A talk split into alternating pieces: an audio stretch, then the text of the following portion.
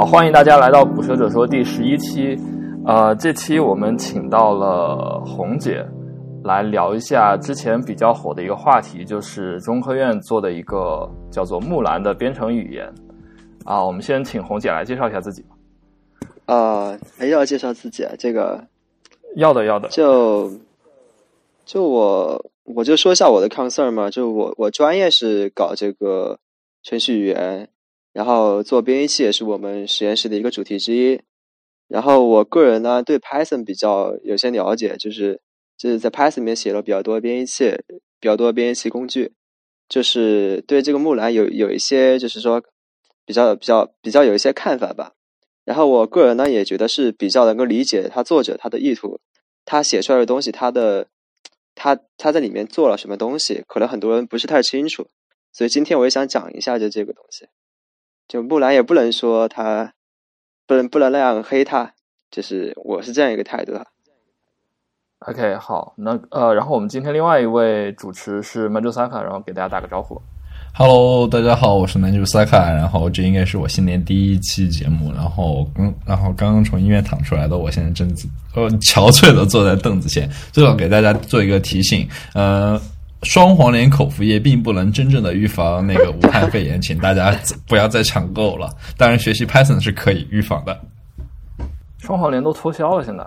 然后，呃，在进入主题之前，我们先就是问一下红姐，你是怎么开始学习编程，包括学习 Python 的这样一个过程吧？然后也是因为这个问题，我们每次也都会问的。对啊，这个问题啊，这个问题真真的问过吗？之前？好像问过的，问过的啊，都都问了，对对。那我我有给你们讲过我看《刀剑神域》吗？嗯，好像没有，没有吗？那可能是之前讲的不细吧。就是呃，因为这个问题以前在学校采访的时候，他们也问过我。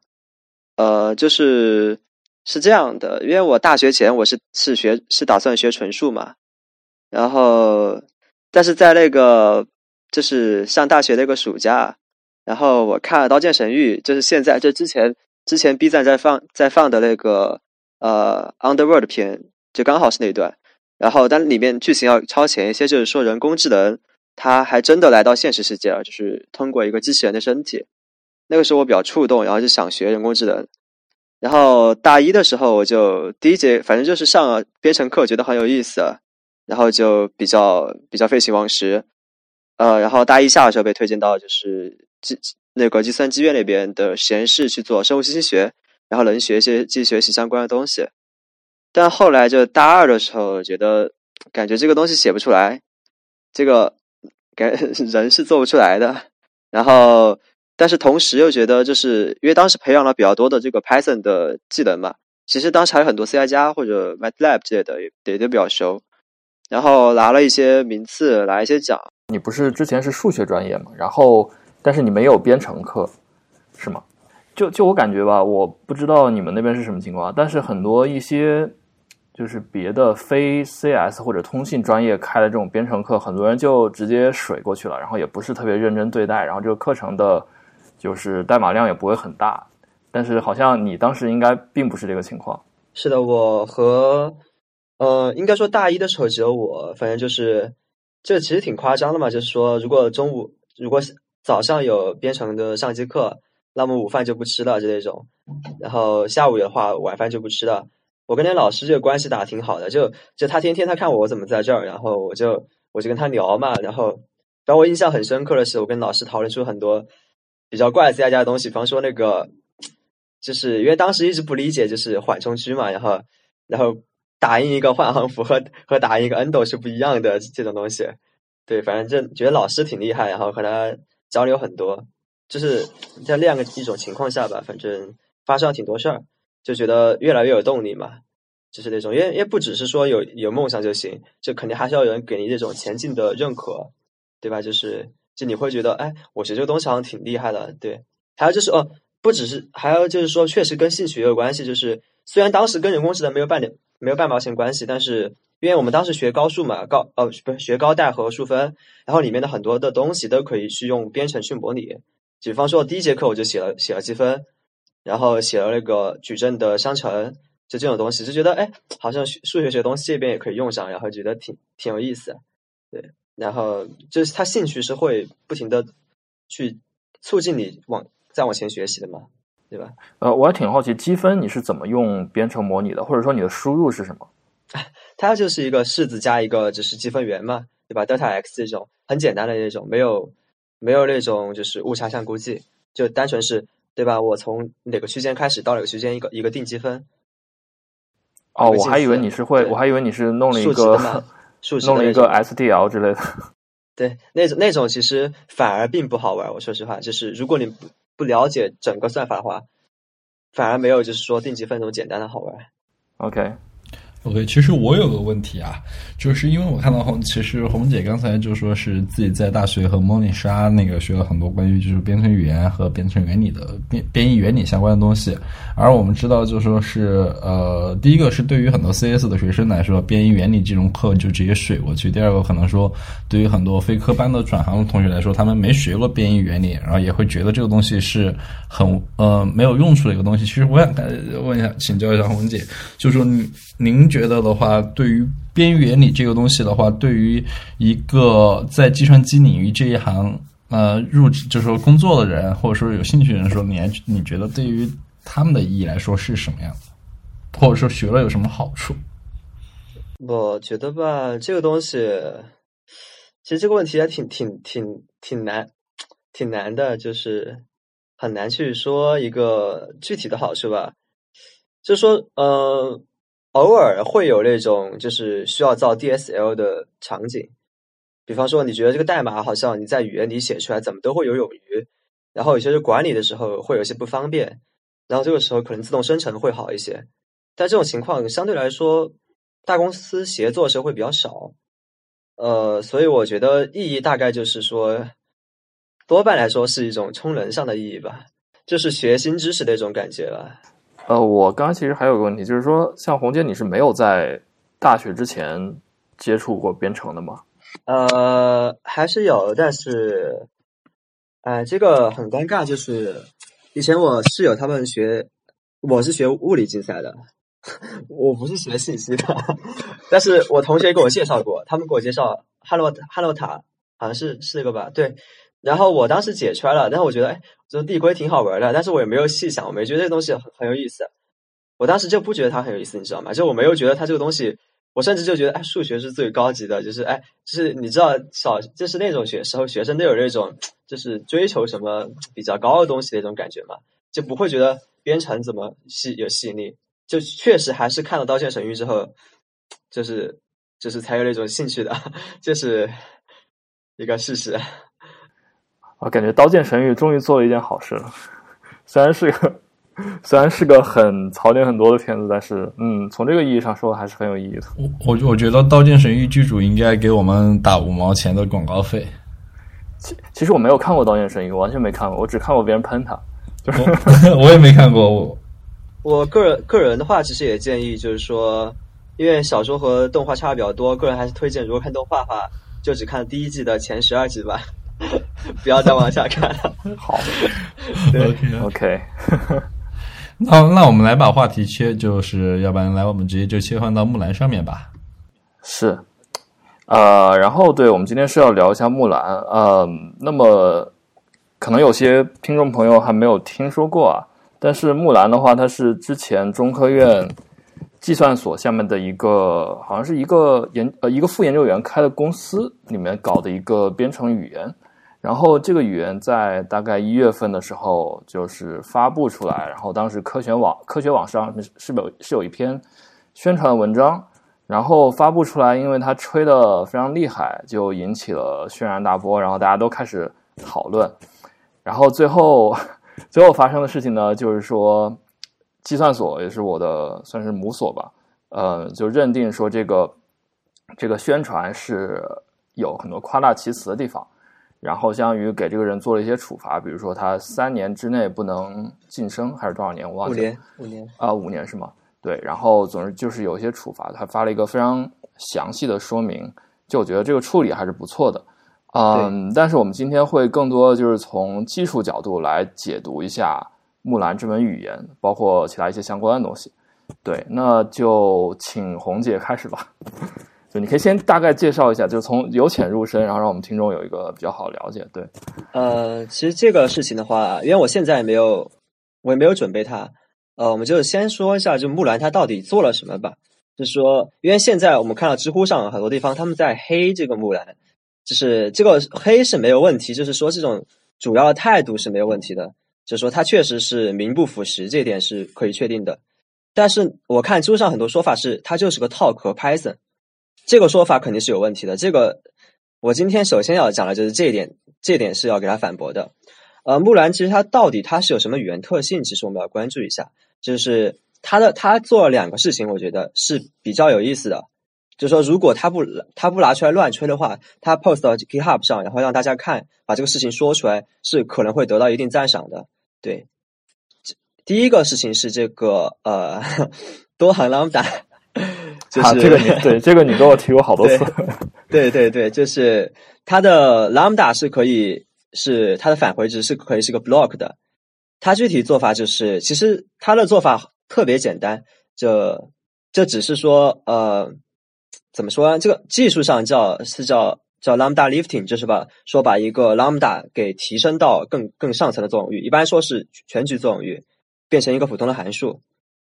但是实际上它在处理的时候。呃，因为我我我也没有特别认真看，就是虽然我确实大概一眼能看懂它代码，它代码确实很简单，但是它的这个它的内容就是说把 lambda 变成一个全局函数还是一个局部函数，我不这会儿不太不太记得清楚了。然后它用的这个东西，呃，就是把 lambda 给做一个标号，就是说，比方说我这边出现的第一个带 block lambda，它其实是我们会提升到某个作用域的第一个函数。然后，当你调在这儿使用这个 lambda 的时候，其实你是去引用那个名字，可以想到就类似于做了一些 code transform 是吧？就是其实它其实它在它的底层并不是一个 lambda。OK，对对，但实实际上本身 lambda 在字节码层面也是一个也是个普通的函数而已，这个其实没什么。但问题是在于啊，这个东西这个技术本身是叫 lambda lifting，但是它失去了所有的这个技术重要的部分，因为在 Python 里面它没有做 scoping 的分析，就是。它不需要去做这个，你不需要去分析有什么变量是自由变量，有什么变量是局部变量。这个自由变量和局部变量不需要我解释吧？对吧？嗯，对吧？这这一个技术它是它是没有必要做的，它只是简单的做一个 lumbering。对，虽然它实现了大家觉得是痛点的多行 lambda，这是第一点。啊，其实等一下，红姐，我对不起，我打断一下。其实我觉得可能还是需要给我们的听众朋友们解释一下，什么是自由变量，什么是局部变量。还要解释一下什么是多行 lambda，对啊，对，OK，首先多行 lambda 什么？这是一个问题，就是就在 Python 里面，你去写这个 lambda 表达式，你的表达式只能是一个单一个简单的表达式，它里面不能去组合，不能够说里面去有 Python 的 with 语句，不能有 Python 的 class 的定义，不能有这个嗯，很难去说写出多个语语句的组合。或者说在里面进行赋值，这些都是在 lambda 的表达式的里面去做不到的。然后多行 lambda 呢，就是说在里面函数的返回，这个 lambda 的的函这个函数体，它可以是一串语句，也就是说跟普通的函数一样了。对这一点，为什么 Python 不支持？是因为完全是因为语法层面上是是不容易实现的。它的它的实现，它的这种字节码，比如说它的编译上是很简单的。但是因为 Python 是缩进的，对吧？当我们在写一个多行的表达式的时候，你其实很难判断，对吧？想一下这个，是的，对，是这样一个问题。对，这完这这是完全非技术的，完全是一个设计的取舍的问题。对，然后我们就说一下这个自由变量和局部变量。呃，自由变量的话，就是说，呃，这个。函数它的函数体里面会引用到函数体外部的变量，呃，这个外部包是包括了是是呃不包括它的参数啊，就是参数是属于内部的变量，然后这个叫自由变量，也也就是说自由变量其实就包括那个全局的和就是它的更外层的，嗯，不说不管叫 frame 或者说或者叫 enclosing scope 之类的。呃，对，但是实际上在 Python 里面，虽然说自由全局变量也是理论上来说也是自由变量，但实际上它在处理的时候是没有当做自由变量处理的，因为全局变量全局都可以访问，我不需要单独为它去分配空间，所以它处理它在理论上是一个东西，但实际操作上它会 Python 会把全局和普通的嵌套函数的自由变量给分开。对，全局是通过字典直接查，从全局全局有一个大的字典里面，它从里面查，然后自由变量的话，它是放到它是类似于局部变量，它会在函函数创建的时候，把这个东西塞到函数里面去，然后当你去执行函数的时候，它会从对应的位置去访问那个一，就像嗯，像一个 tuple，你可以想一堆它一个函数里面有很它用了很多自由变量，那它其实会在某个地方存一个 tuple。对，这这个其实比较细节，如果听众们感兴趣的话，可以看一下这个这段，我之前也看过。对对，这个其实，在如果学数学朋友可以看一下，就是那个在呃命题逻辑里面其实也有这些东西，对，是一个意思，完全是一个意思。然后我们就说这个局部变量，就是说就是局部变量嘛，就是局部定义的变量，这就 OK，就这个意思。那什么叫局部呢？就是这个局部，其实我觉得这个名字还是挺有歧义的。呃，因为它这个，因为呃，确实，因为局部本来就不是它的英文名，它的英文名应该叫 bound，就是绑定的变量。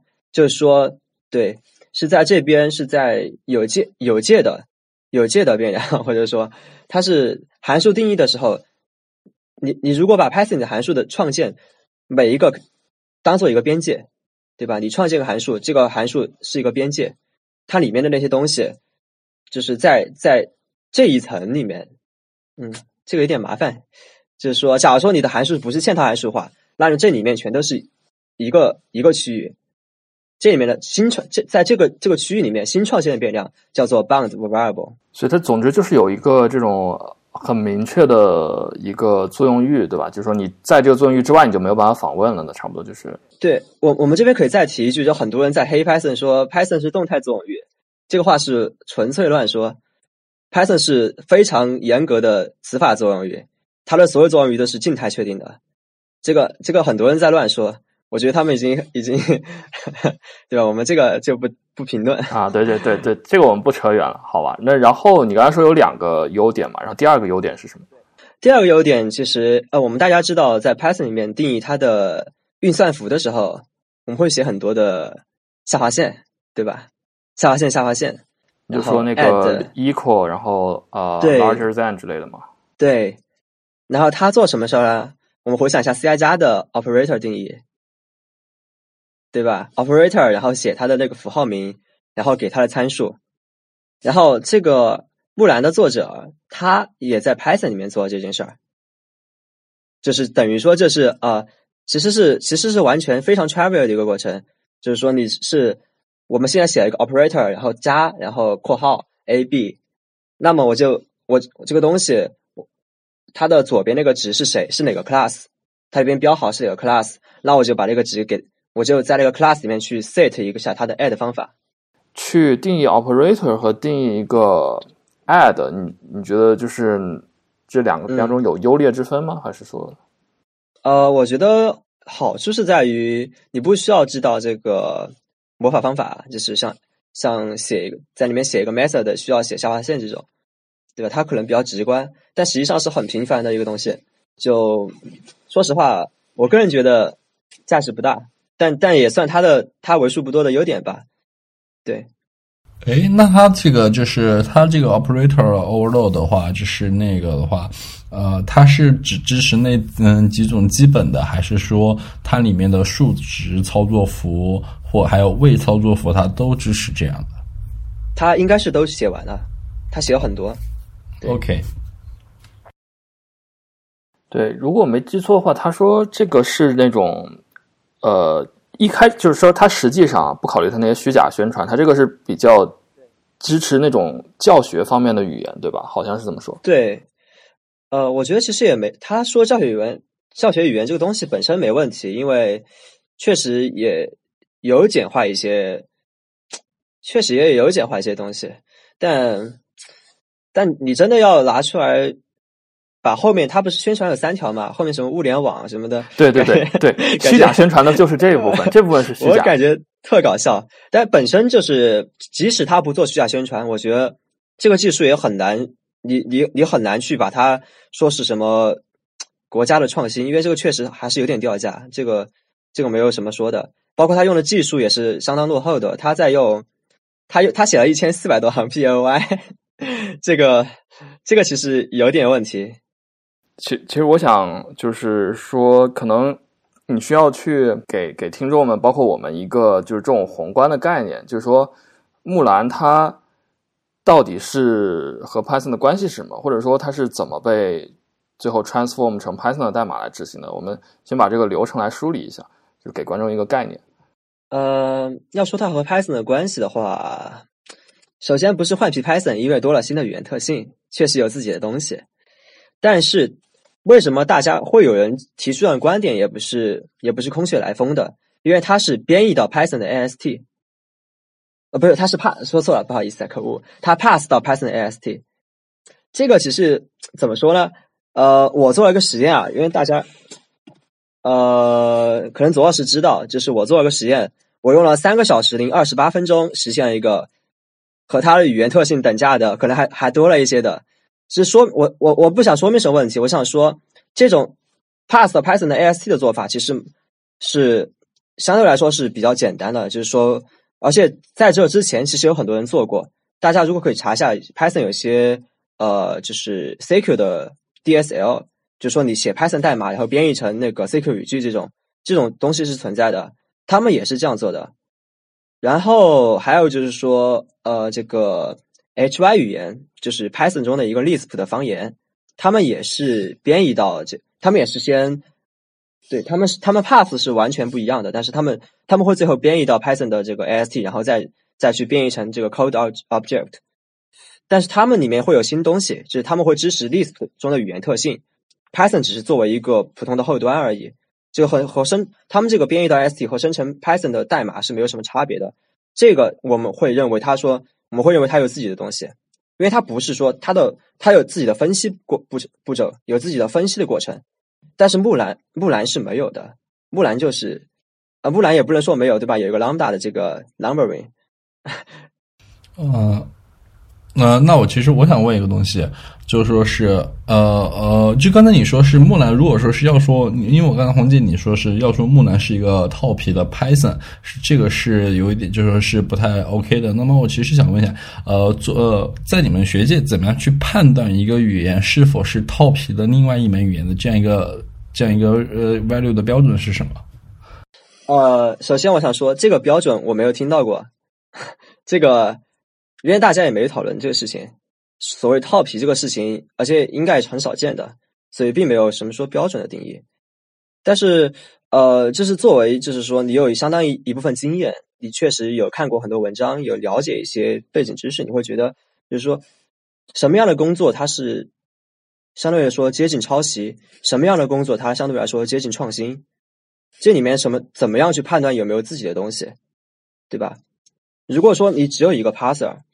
你里面是没有说你的程序没有经过，对，千里冰封有句话说的很好，经过非凡的变化，就是说，对对，这句话是好，这句话说起来很很很很中二，但是它确实揭示了某种本质，就是说你的你的程序的变换这个本身它不是简单的一一映射，它不是说我看到这个东西，然后我可以直接说这这部分是这一部分，这部分是这一部分，连线连起来，OK，这样做。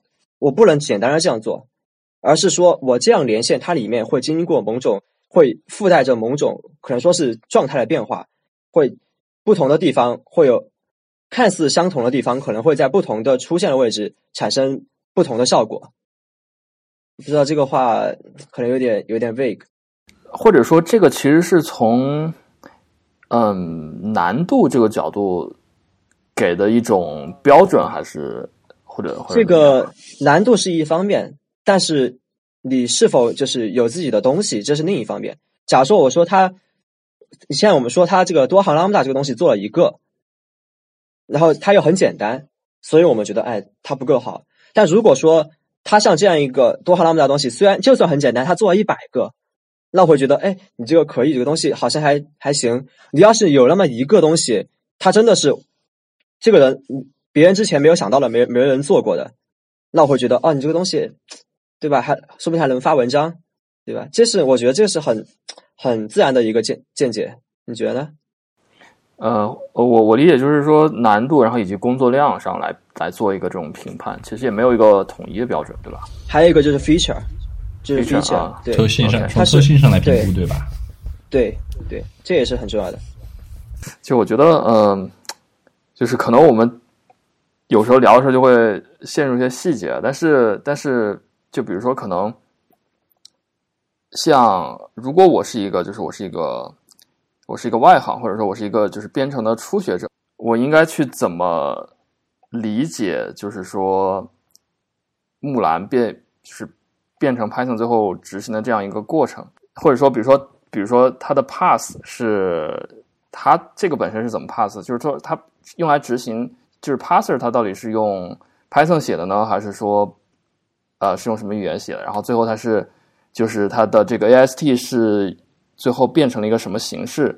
然后它有没有是是是直接变成字节码呢，还是说它会就是生成 code 呢？这个我们觉得可以就讲的更细致一点。对，这个要讲更细致一点啊，没问题啊。这个我们可以先说一下 Python 是怎么的。Python 的话，它的编译器是 C 写的，然后它呢是接受这个源代码，然后 pass 成这个 Python 的 AST。然后 Python 的 AST 的话是在 Python 标准库中是有给出的数据结构，它是一些数据结构。然后这个 AST 经过 Python 的 compile 函数，也是个类似的东西，然后给一些 flag，然后可以变成一个字节码。这个字节码就是我们它一个一个一个一个 Python 文件会形成一个大的字节码，这个是模块的字节码，然后执行它就等于执行这个模块。那我们再说木兰是什么样的？木兰用 PLY 在 Python 里面写了一个 parser，然后这个 parser 它把 AST pass 成 Python 的 AST，然后中间做了一两个变换，一个是这个多行 lambda，一个是这个 operator 的重载，这两个变换，然后变成跟 Python 一模一样的 AST。那它这个 AST 其实也是在它的啊、就相当于它起了一个 Python 进程，然后有一些木兰的语言的那个呃，就是 AS 就是 Python AST 的 object，它代表的是是那段原来的木兰的代码，是是这个意思吗？对对，是这意思。对，然后他拿了这个 AST 跟 Python 一样的送进这个 code object，送进这个 compile 函数，Python 内置的 compile 函数，然后直接执行呢。他也没有，他其实还，其实如果我是他的话，我可能会生成一个 Python 就跟 Python 一样的 pyc 文件吧，因为这样的话和 Python 的互调用就会很好。他没有做这件事，他是直接执行的那个 code object。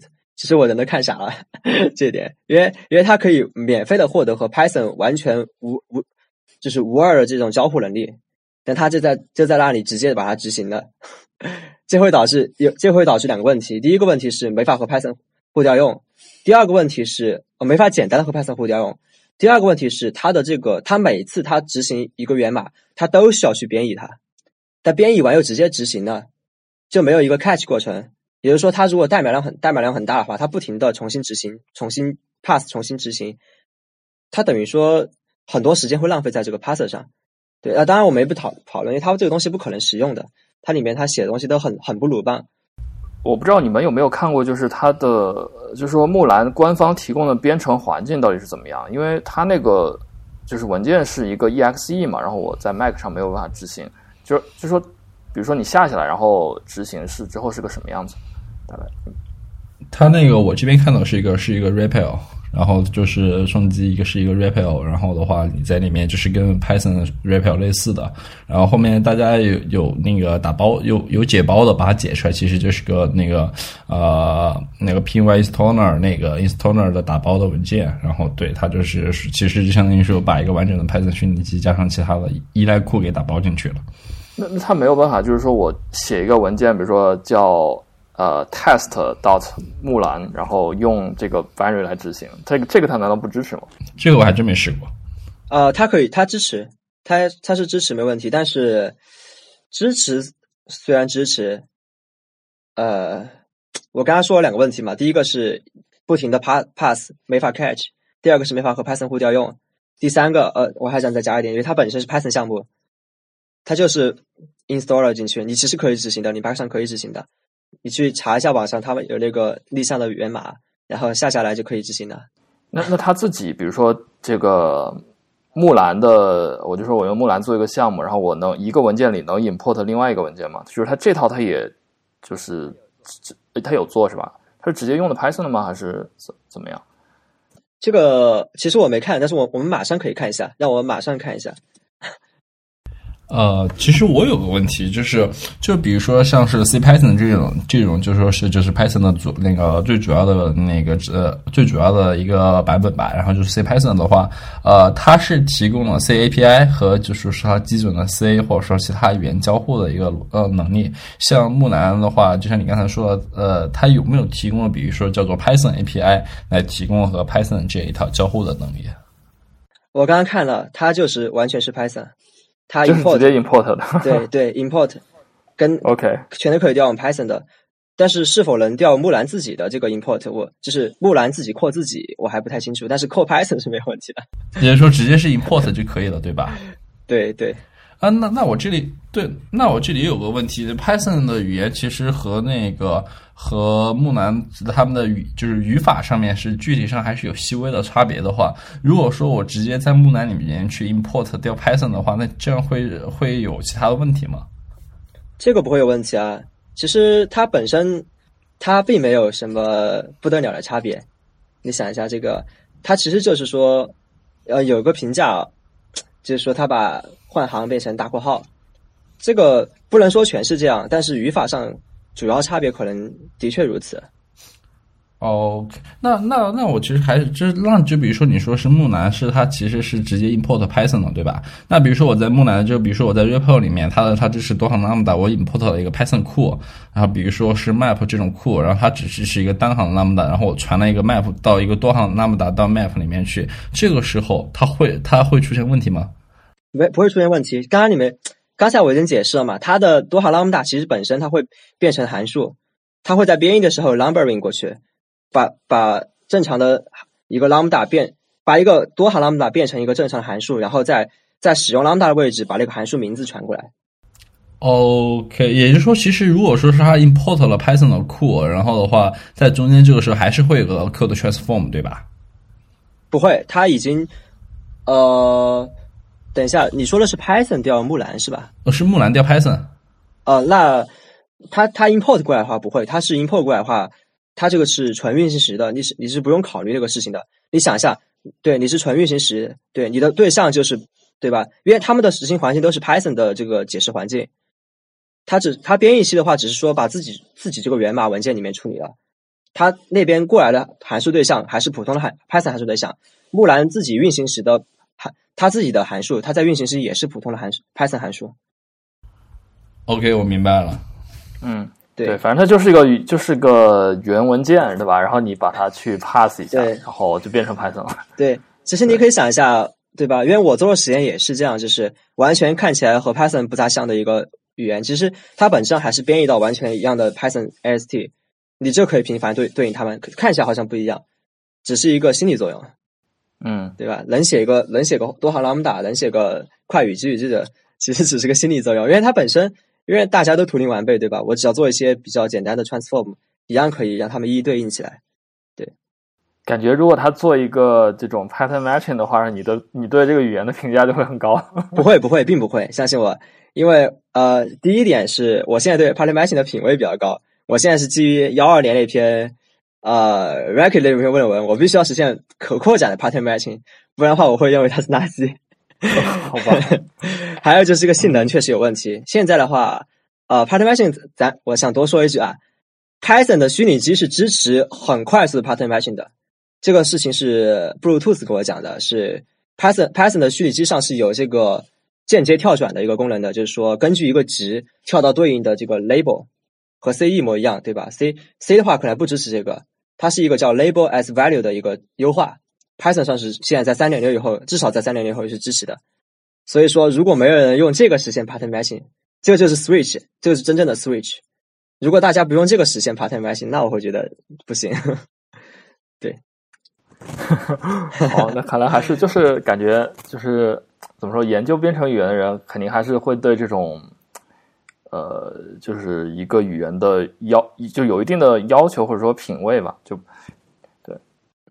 呃，也也不一定。我其实想插一个，我其实想插一个题外话，就是说，其实我其实我很好奇，就像你们就是说研究编程语言的人，具体就是说平时的日常或者就说是主要研究的方向，具体会是什么样的东西？因为其实大家我觉得，呃，编程语言这一门就说是分支的话，对于大家来说都是是看起来有点太遥远了，而且有点很神秘的感觉。呃，这个事情啊，其实我们呃倒有挺多讲的，因为我现在也天天在实验室浪嘛。这个大概是什么个情况呢？呃，因为我嗯，大家大概早上八点来，下午三四点就走吧。首先比较自由，然后呢，赶论文的时候会比较急，这个跟大家普通的其他学科也一样。然后，但是我们每天讨论问题可能会稍微有点差别，比方说。因为我们其实也是很关注使用的，比方说，我跟我的我的学长，呃，我们会讨论的问题是什么呢？是我们做一个 gal game 啊，这个话可能可能，反正就做一个游戏嘛。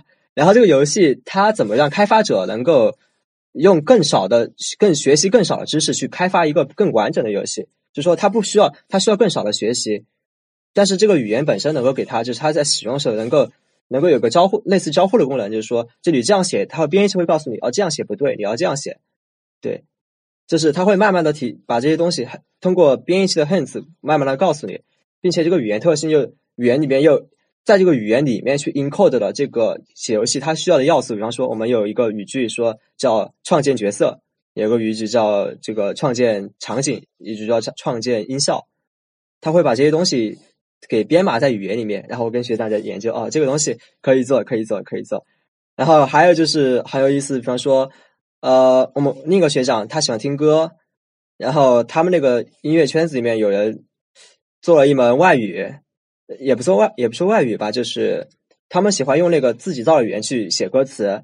然后学长说：“哎，我想把这个做成编程语言。”然后说：“他说，哎，我听你前天写了一个编译到 Python 的 IR，我能不能上一下？就这种，就平时是这样。”对，就是所以就是就是造语言就是日常，你们的感觉对，但倒也不是造的也不那么频繁，就是更多是是这种方言，就是在一个语言里面看起来像另一门语言的一个一种方言，叫 DSL，就是 EDSL，就嵌入嵌。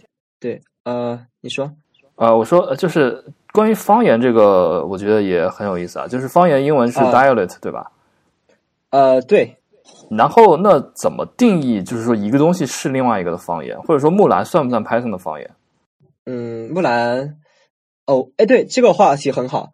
首先，我觉得木兰应该是算 Python 方言的，呃，因为说怎么怎么个说法呢？因为它的语言特性保保持所有 Python 语言特性，它的调用的规则就是说一个函数调用，它是它背后工作的原理跟 Python 一模一样，它的语语语言的构造，它里面的 class 啊这些结构都是保持的。我们可以认为就是说它们是同一种语言特性，就是同一套语言特性，几乎完全一致，对。然后，除非发生非常显著的变化，比方说你支持了某些，比方说像伪递归这样的特性，这样的话，我们可以说哦，跟 Python 发生了一定的差异，这样这个时候就不叫，我觉得可能会叫另一门语言，而不叫方言。那么说，即使它有大括号，也可以算是 Python 的方言，就只要说，就是就是大部分 Python 的特性都有。这一点其实，这点我觉得可能不确定哈，就是因为因为只要怎么看，就是。这个缩进本身，它是否是一个非常，它确实是一个非常有标志性的东西，是吧？但是它，它是否能够作为这个语言的分类的一个依据？其实我们，我们是需要某种某种共共识，而不是说就是说哦，某个研究者他提出这个就行，对吧？这一点上应该还是需要某种共识，因为因为更多情况下是说，P.O. 研究者他做了某某种。他做某种定义，但是大家不认可的话，其实也不行。对，OK，对，对，啊，其实我觉得，其实我突然就想问一个问题。那么，红姐，你觉得说木兰它有什么正面意义没有？它的正面意义，这个我觉得有的。我觉得引发了大众对于 编程语言领域的好奇，或者说引发了一至少有一些就是。就比如说，CS 的学生会会更多去看一下它这个语言是怎么实现的，大概。虽然它实现的很简陋，但是对这个意思。其实我觉得它的语言倒的确很有教学意义。但如果它不是用 PLY 写的话，因为它代码确实挺太长了。如果你不是相关的专业的研究者的话，你可能不能一眼看到它在干嘛，因为它东西有点噪音，这这个事情。但是它的代码结构，怎么怎么讲？噪音这个事情是说，这个这是我呃，我怎么说呢？我觉得这个 PLY 这个框架，它稍微有点过时，它。稍微有点不贴近现代的这种已有的这种生态。呃，你要不要先先讲一下 PLY 这个框架是在干嘛？因为我之前稍微看了一下，但我觉得可能大部分听众并不了解。呃，PLY 这个框架是 Python 的一个呃 Python 的一个框架，它呢是它是这种这个没有没有静态生成，它是完全在编译期说用你写一个 Python 的 class，然后在 class 上面。呃，用一些就是 class 或者它的 method 上面用一些这个叫呃一些 decorator 去给出它的文法定义。文法就是文法是用来标记编程语言的语法的一种，就是一种规定的呃形式语言。举个例子呢？呃，就是巴克斯这个范式，就是怎么说呢？就比方啊，对比方说我说 a 等于 b c。它其实说的是 A 这个 A 这个规则，它可以它可以衍生出 B 和 C 两种子规则。这种子规则可能是可能是有呃可能是终止子子规则，有可能是非终止的。非终止的话，就是说它可以继续延伸，B 可以等于呃呃 D E 这种。然后终止的话，就是说这个 D 它必须是某某一种 token。token 的是什么意思呢？就是说它是把一个就是字符串在在进行 pass 之前。很多时候会被处理成一块一块的，然后每一块一小块，它都是一个 token。token 的话，就是我们说的，一般来说都会被这个 parser 的这个终止终止规则去解析掉。对，这个是不是讲起来有点有点麻烦？对，有点抽象。我我个人觉得，我如果如果是我的话，我会这样讲，我就会说，啊，就。就是就比如说用一个例子来讲的话，就相当于你的一个文件，它是有啊，比如比如比如说每个 statement 它最后要有一个分号，那么这个文件其实就是由一堆分号间隔的 statement 来构成的。然后一个 statement 呢，又可以是由多个分号间隔的，呃，也是多个分号间隔，叫呃，就是比如说啊，是有多个嗯，比如说 expression 用某种某用某些组合来构成的。然后 exp 一个 expression 它又可以包含一些。就是什么什么什么样的元素，就是对吧？然后其实就是逐渐往下，然后来分解到呃最底层的一个 token。就比如说一个 token，就像比如说 if 或者是呃 else 或者是那个等于，就这种东西，对吧？呃，你这个说法其实可能很形象，但是我觉得有歧义，就是啊，因为大家会会认为啊，parser 是不是就是不停的去 split？这个这个其实从上到下 split split 这个方法其实是一种 parsing 方法。哦不不不，我说是我说是文法，就是你不是在给听众解释什么是文法嘛？对我就是想说文法其实包其实它包含的东西就是说你这个就或者说什么才是被认为是符合你这个语言的呃 syntax 的呃这样一个这样一个内容。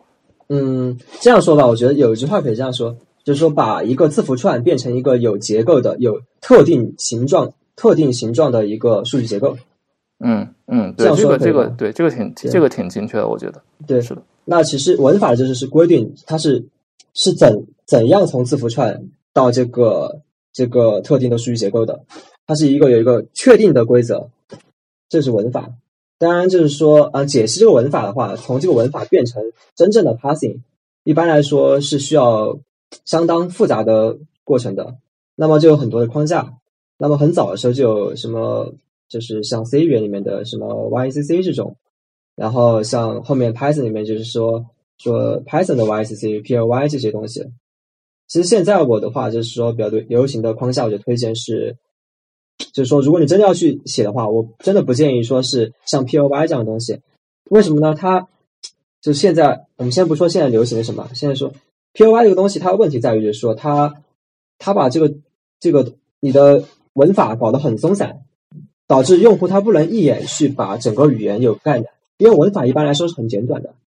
像 Python 的文法的话，呃，虽然虽然近一两年突然暴增了很多，但是在两年之前，也是我我刚开始研究 Python 之前，它是只有一百多行的文法。比如说你你把文件稍微拉小一点，一一眼过去，整个 Python 的文法都可以清晰的送到眼底。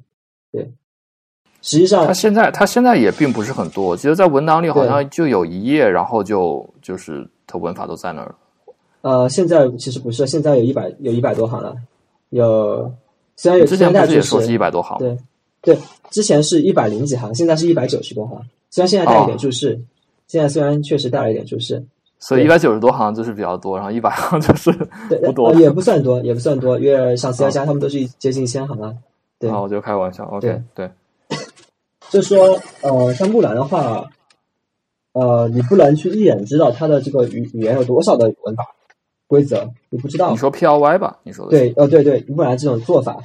它用它使用 P L Y，第一点是这个，第二点是呃 P L Y 它它不是它是运行时生成 parser 的，就是说你等于说你每次运行它都会重新去构建一个 parser，这个其实会影响这个 parser 它的优化的这种可能性，因为一般来说 parser 优化会还是会消耗一定的时间的。当你当你每次开启你的进程的时候，你都要去构造你的 parser，那。避那无法避免的事情就是说，你的 parser 不可能优化的很很复杂，优化的很强，对。还有就是说，它的语言的这种这种表达能力上其实也有欠缺。就就我们可以看到那个 POI 上面，它它还在使用这种通过，就是一个文法，它其实它的一个规则会有很多个部分，比如说 B 等于 A 等于 B C D，它其实分了三个部分。那么我们取这个这些部分的时候，我们是通过它的这个序号取，还是通过某一种名字取？其实更好的办法可能是通过某种名字取，这样有清晰的语义。但是 P O I 是完全没有考虑这些事情的。对，总之有各方各各方面的，还有性能上面的差异，它的 passing 速度其实也是相当慢的。对，反正各种各样的问题导致，其实现在因为它是相对来说比较过时的。对，它没有自己的 use，没有自己独特的 use case。像像 P P Y P Y Passing 这种库，虽然它的性能很差，但是它明确有自己明确的 use case，它的构它的构建很快，它运行时构建，对，所以它有自己明确 use case。然后如果说真的要写个语言的话，呃，我们就最后说一下 Passing 吧，就是像 Python 的有个叫 Lark 的 Passer，L A L A R K，这个 Passer 其实挺不错的，对，相对相对来说真的很前沿了。对，然后大概就是这样，就是说 passing 相关的东西。所以其实就是就是技术选择也是 品味的一部分，是吧？他选了表完，然后就比较那个了。这个这一点是我猜测，可能是他可能和年纪有关，我觉得或许是，但也也不太，他毕竟只是硕士吧。这点其实我很很疑惑。哎，等会儿等会儿，那个人不是个副研究员吗？还是说实际干活的其实是他学生？他是学生，他应该是学生。我感觉应该是或者是博士在读之类的。总之，他年纪不肯定不大，肯定不是很大。但是，嗯，他选择用的技术很老。对，确实相对来说，确实有一点老，也不能说特老吧，因为十多年前也还挺流行。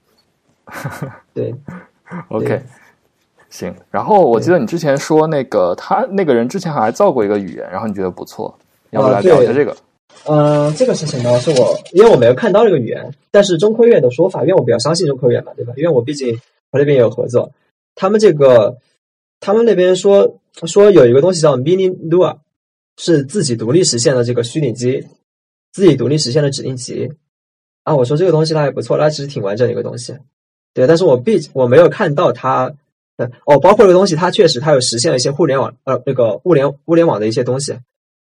它是中科院的说法是这样的，在它的批评报批评的这个处理结果公式里面是有说的，对吧？它这个东西还不能下载吗？还是我没有看到出来吗？就说好像没放出来。对，嗯，OK，他做一个东西不放出来，意义是啥？我就不是特别理解。对，但是但是我觉得那个，我对于木兰觉得最屌的，就说是最最让我觉得最扯的，你知道是什么吗？就是他说是就是物联网这一块儿，然后我觉得是相当扯，因为我之前就是做嵌入式的嘛，然后我对我之前是做嵌入式的，我我就因为我因为我当时特特别好奇，我就很好奇他怎么样是把一个内 Python 的东西，然后这一套语呃语法这么复杂的东西，然后而且还是一个解释型的东西，给运行在他说是好像说是可以跑在八位处理器上的。然后我我大家对对，当你们可能对于这个不太熟对，对于对于这个不太熟悉，我举个例子，之前我们在用那个呃，在用最简单的处理器的，就是那个呃，就是八零 C 五幺嘛，因为大家嵌入式的就比较熟悉，八零 C 五幺处理器是我们有一个温度传感器。呃，温度传感器它呃通信协议是用叫做 I 方 C，然后就说是因为就是 I I to C，然后的话它是它时延时延一般是要求不超过三微秒时间。就说是它的时间控制是 是以微秒计算的，然后的话，那这个时候它在对于这一些时，因为嵌入式它传感器协议这些，它是对于时序要求极其敏感的。然后如果说你再跑一个解释器在上面，然后我估计直接起步都是一一毫秒起。这个东西我觉得我我就特别好奇，它是怎么样的能够推出在那个物联网领域得到大规模应用的。这个那就是啊，他这个这个他已经承认是就纯吹的了嘛，对，所以，但对，其实其实大家都在都往物联网上靠，这点也是挺有意思的，我觉得，嗯，啊，是的，是的，现在感觉是个什么语言都在讨论，不是不是给人工智能准备的，就是给少儿编程准备的，然后再不行，你还可以说你是给物联网准备的。啊，说句老实话，其实我不咋知道物联网是啥，我感觉我有点有点落后。其实我也。我真不知道，我真真不清楚。我我感觉物联网就是除了你的 电脑、手机之外的能联网的设备，就叫物联网。对，我觉得它其实这个概念是很早以前的了。其实它其实就是 IOT 这一套东西的衍生，就说是嵌入式移动设备的衍生。嗯，对。然后的话，当然现在可能说又引申出来很多，就说是。呃，新的概念，比如说边缘计算或者是其他的东西，当然这个东西和我们今天讨论的也没什么关系，就是 OT 了。但是的话，反正我就就觉得，我觉得他让现在嘛，然后大家要造个新东西出来，你要拿钱的最好的三个方向就是呃人工智能，第二个呃大数据已经过时了，现在是要叫做人工智能，然后第二个少儿编程，第三一个是那个物联网。好。那那其实呃，红姐，你对于就是嗯，像木兰和就木兰这方面，还有没有什么别的想补充的？呃，这个的话，呃，我个人觉得就是，虽然我说感觉也没用吧，就是我还是希望大家就是就是哦，之前不是左老师说这个，哦，不是小李问他说这个学编程语言有什么用嘛，对吧？就是对对已经工作的人来说。我觉得其实还是有用，就是从这一点上来说，就是至少我们应该某种程度上对这个东西是否值得去这个吹是有一个初步的了解，对吧？就是我们至少就是我们虽然不能知道它大概是处于什么位，它不能知道它精确处于什么位置，但是我们要有一个就是能有一个相对来说模糊的判断。对我觉得这个是肯定有用的，对吧？因为我们知道这个网上很多的信息，他们有些人说的话对不对？其实还是要很多时候依靠我们自己的知识水平去判断的。当我们当我们对吧？假如说像木兰这样语言出来，假如说真的是没有人去指责他，大家也不关心，对吧？然后也没有很多人去搞，像像我们比如说搞 P L，其实我们都没听到，都是看别人转的才看到的，对，都是这种。然后大家也都不关心他，就就就只听到说国产出语言了。那么有些人就会说啊，国产出语言了，只要听到国产就开始，就是这种，那那这样对社会影响其实是很不好的，对吧？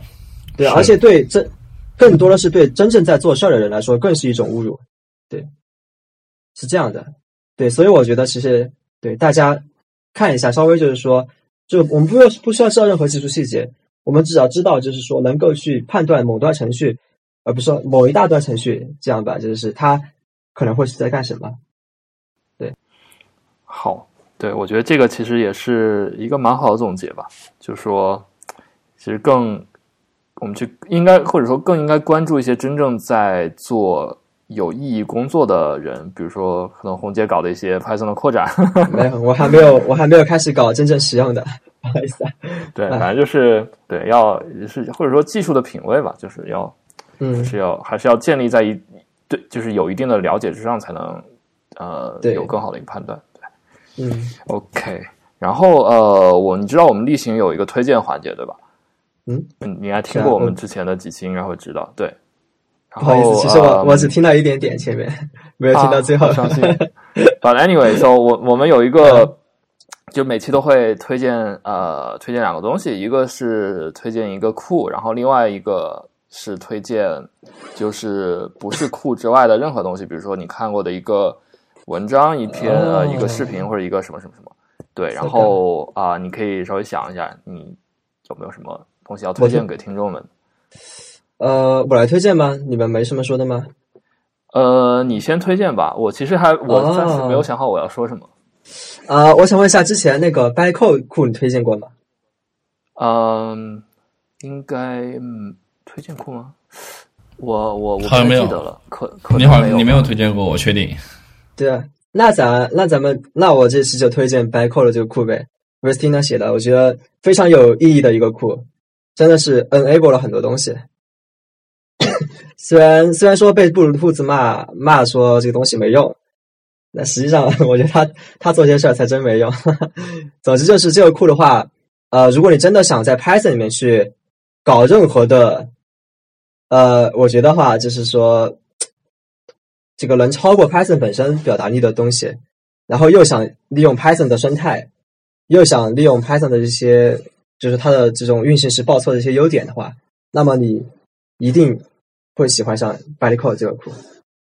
对呃，它具体是干什么用的吧？对我虽然知道，但是呃，它是干什么用的？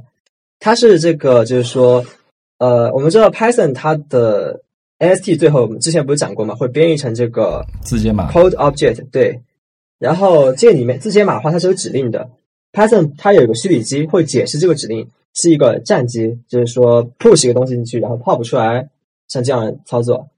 这个字节码就是说让你在更高层面去操作这个这些指令集，有很可以避免很多的问题，就是说呃，咱们不讲很细了，就是说嗯。比方说，我们想说，我们把一个东西放到站上，然后去打印它，那我们在字节码层面其实就是一个 load，然后一个名字加上 print expression，这也是个这两个指令，就是说你可以去通过相当高层面的这种字节码的这种，嗯，不知道具体怎么说吧，就是说不需要你写零一零一，不需要你去用这个具体要怎么讲好处。我觉得我觉得其实 bytecode 就可以概括成 Python 字节码的一个抽象嘛，就是相当于对对对，呃，你可以用更用更简单的方式去直接操作 Python 的字节码，其实也就这样。嗯，对，是这样说，对，嗯。呃，它是内置的吗？还是？它不是内置的，是第三方库，对，但它的作者我们有理由相信它接近于内置，对，就就就是 v 呃 Vector 嘛，你应该知道，就是翔哥的那个 Mentor？对，我知道，呃，Stinger。嗯，对，对。OK，然后对我我要澄清点，刚才红姐说的这个站其实是指的 Python 虚拟机的站，而不是就是我们呃，对对对，这一个般所理解中的站。对这个这个确实要声明一下，这个对，这个感觉怕听众有误解。对，嗯好，然后除了库之外的呢？嗯，除了酷之外的，啊，对什么都可以，这个就很随便，这个就真的什么都可以。你你呃你推你你推荐一部新番也是可以的，或者是推荐某一个对对，真可以，真可以。真的，真可以吗你推荐某一个新番或者是某一个黄油游戏都可以的，我们这儿可以推荐黄油游戏吗？可以。我我是觉得没问题了。呃，我还觉得还是推荐番吧，我觉得，呃，因为毕竟我近期也没有没有玩黄油，我打算是写完那个用我的新语言写完左老师那个再去写我的黄油。啊，这就是挑剔研究者哎说实话一定要用自己的语言我写出黄油才能对玩。，我们是在给我在我我和学长在和教授申请这个立项，你知道吗？我们想把哇这个做成项真正的科研项目，我 就是写写黄油的语言，这是实话。对，可以可以，期待一下，期待。呃，让我来看一下我的这番列表，因为确实，毕竟我昨晚也熬夜，对吧？我现在可能记性不是特别好啊。啊，我去，你们 B P O T 的那个太硬核了吧？自己写黄油，不 是那个不是不不光是自己写黄不是油，那个是写写黄油的东西，对对就类似于你自己做游戏引擎嘛，差不多的。对对，就是说我们我们其实本身是可能利用已有的东西，但是就是怎么去造出一个让大家可以更容易写的东西。其实我并不会去考虑说怎么去燃这个事情。我呃嗯，说到写黄油，我我我不是 他们他们不是一直啊用那个 RPG Maker 来做东西嘛？那像比如说你用一个语言，可能呃，就说能达到图形界面，是不是？你确定真的有图形界面方面吗？这个是我的一个问题。就或者说，只是因为你们想造一个语言，所以才选择造一个语言不。是 P L 没有说一定是不一定是文本形式的，就是说我虽然有文本形式的，但是我也我也有 GUI 形式的，这都是可以的。呃，有对、呃对，也可以这样做。哦 OK，对，其实那样那个也是一个方向。对，哦但是我，很好奇，对，但是我很好奇，啊比如说你黄油的话，你不可能说我做成终端式的黄油，对吧？那么你肯定涉及到各种图形的渲染啊，或者是其他东西。对那这一块的话，你们会怎么样去处理？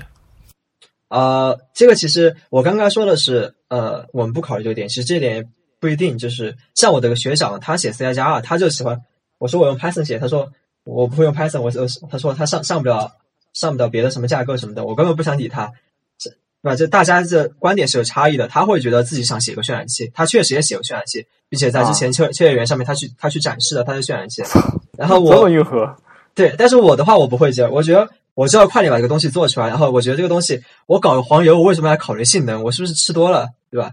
这一点上，然后我和他达成达达达不成一致。像我的话，我就会说，看什么东西已经渲染好了，对吧？我之前我听说，之前不是有个什么什么什么浪来着，写《冰雪奇缘》什么的，我听大家在吹那个，对吧？我能不能用一下这个东西，对吧？我能不能编译过去？我能不能用使用这些已有的东西？哎，对，这个是个挺好思路，他那个也是对对，对啊，对啊，我就是说我我的话就是组合已有的东西，让大家觉得啊这个东西更好用，这样就行了。对我来说这样就够了。OK，明白了。OK，啊、你想好要推荐的了吗？啊，对，想好了，那个那个挺好看的，呃，理科生，理科生坠入刑网，故事哦，我知道那个很好看。那个很好看我听别人评价有点傻乎乎的感觉。对是挺傻乎乎，但是 但是很好看。很好看，它它它的对，它是真的是硬核，而且它的考究是很严谨的。对，考究很严谨，这点是真的。啊，对对，就包括它的那个 OP 里面，OP 里面一闪而过的，就说是，还有就是它有一些画面里面用那个 LaTeX 去写那个写论文，然后那个是真正的可以执行的代码，不是就说是像某些国产剧里面直接用个 Hello World 当做在黑黑入系统一样。是的，说起来，那个很多新番里面他们都会有一些代码嘛，然后以前我还就啊是看过一些别人的总结，这个这个话题其实也蛮有意思的，我们以后是也可以来聊一说下。。对，嗯 OK，对，好，那好，大家也可以去看一下，虽然我没有看过，但是真的好看，我强烈推荐。我和女朋友都没想没想到，我主要你没想没想到你也追番，我都以为你不追番，我我看着不像追番的样子了吗？不像啊，我真操！不像。不是啊，我觉得这个东西现在也没有说谁追必要一定要追什么番，然后像什么样子吧，我觉得对吧？现在感觉也不是什么老二次元之类的。我我的我最近在追的就是那个，一个是呃三个新炮新炮姐，然后是还有那个理科生，还有个是那个那个强者过分强却过分谨慎。我靠，你追的我都没看，我都我都不追，都是我巨不感兴趣的。哦哦，那个都挺好看的哦。我觉得炮姐反而倒没那么好看，这这次呃，对，炮姐新番其实一对般，炮姐新番真的一般。但射手是那个勇者其实我也很推荐，对我也很推荐那个，我看完了小说，对对对，那个它是一个真的是一个很反套路的番，但是非常好看。哇，对你们品味和我差别好大，好吧，咱们咱们先不聊这个话题，有点跑题了。那那主要你有没有什么要推荐的？呃，我推荐的话，我推荐一个库的话是 Fast API。对，Fast API 它是最近我觉得是非常棒的一个 Web Web Framework。然后的话，它的棒的第一个地方呢，它是呃百分之百的一个就是说测试覆盖率，就是说在至少在那个可靠性这一上是能得得到一定的保证。这个我要 argue 一下，我错我不觉得百分之百测试覆盖率就等于可靠性。But anyway，你可以继续。对，但对，但是第二第二一点的话，它是我非常喜欢的一点，然后就说是呃，它是那个呃百分之百的那个 Type Hint 的覆盖啊，这个我喜欢 啊，这个好，这个好，这个真的好，这个写代码起来真的舒服。对对，它是百分之百。第三一个，它的它的 API 设计是非常友好的，而且它是它就说是它在就说是。序列化与反序列化方面，它是提供了很多包括工具和其他知识。我举个例子，就比如说我传递一个 JSON 进来的时候，很多时候大家可能说是我为了把它序序列化成一个就具体的一个 Python object，然后来就说是以便我自己在 IDE 里面去编辑，以及就说是可读性上的获得的优势。那么我需要去引入很多第三方的东西，而在 Fast API 这一块的话，它是直接内置的。然后第四一个的话是它提供了周边很好用的工具，就比如说它内置的一个就是时代 Web 界面，就是类似于 Swagger 这种，啊啊，就说是一个介。呃，类似就是它支持一个完整的 Open API 二点零的这样一个接口说明，就说你写完接口，它就是一个它就是一个文档了。然后包括它还支持，就比如说像可能说在其他语言里面常见的一些的 dependency injection 这样的一个东西，就说依赖注入这样的一些东西。然后我觉得它是一个非常现代化的，然后也是非常好用，它工具很齐备，然后 API 设计非常友好的一个呃 Web Framework。它是 Python 的吗？还是就是 Python？OK，对，百分之百。呃，我最觉得最最刺激我的就是百分之百的 Type Hint 覆盖，而且它是它是支持 WSGI 的嘛？那个传统的 Web WSGI 模式也支持新的，就是那个呃 Django 提出的那个 ASGI 的模式。啊，对对，它是双两种模式都支持的，反正我觉得是非常棒。呃，我有个问题，它怎么定义百分之百的 Type Hint 覆盖？呃，这一点我只是。呃，这点可以可以做到。我就是怎么去验证它？我觉得我有想法，就是张丽要说吗？呃，红姐你先来。呃，OK，就是说你任何在，就是说你使用它这个代码的时候，你任何在你你自己在进行必要 typing typing 呃 hints 的情况下，它一定能够推出正确的类型。呃，我同意。然后我自己对对哦，但什什么意思？没懂，没懂。就是说，当你自己，比方说。我在写这个 Python 代码，我在使用它的时候，当我自己的代码是正确的被那个 hints 过的，然后我的这个代码的表达力是不超过它这个类型系统的时候，它所有的代。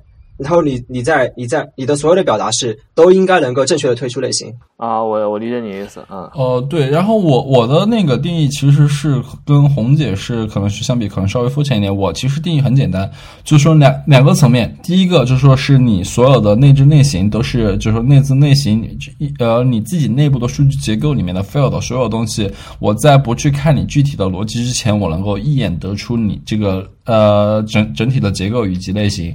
第二个是你所有的方法，不管是方法还是函数，然后我在不去看你具体的 body 之前，我能够得到具就说是传入输出信息。我觉得这个东西它就是能呃，如果说我里面我说看过代，就说它里面所有代码能达到这样一个目的，那么我觉得它是百分之百覆盖的。对，那你这个是在看文类型及文档，这个确实也很好。但我还关注是另一点，小李，你可能你是否还使用过这个库？我觉得它使用上应该有更舒服的一点，就是说你任何东西点一下都会有 都会有补全啊。是的，是的，这我我就是我就是很喜欢，因为它那个呃，对他自己一个引以为傲的点就是那个呃，IDE friendly。就是那个 IDE 友好，就是说，因为因为大家都知道 Python 其实之前是动态类型，你可以中途 hook，就是说是很多类型是呃在就是对于编辑器很不友好，然后而而是而它的话就说是你编辑器，就是说只要是它内部的东西，你一定够能呃编辑器一定能够得出具体的信息，非常舒服。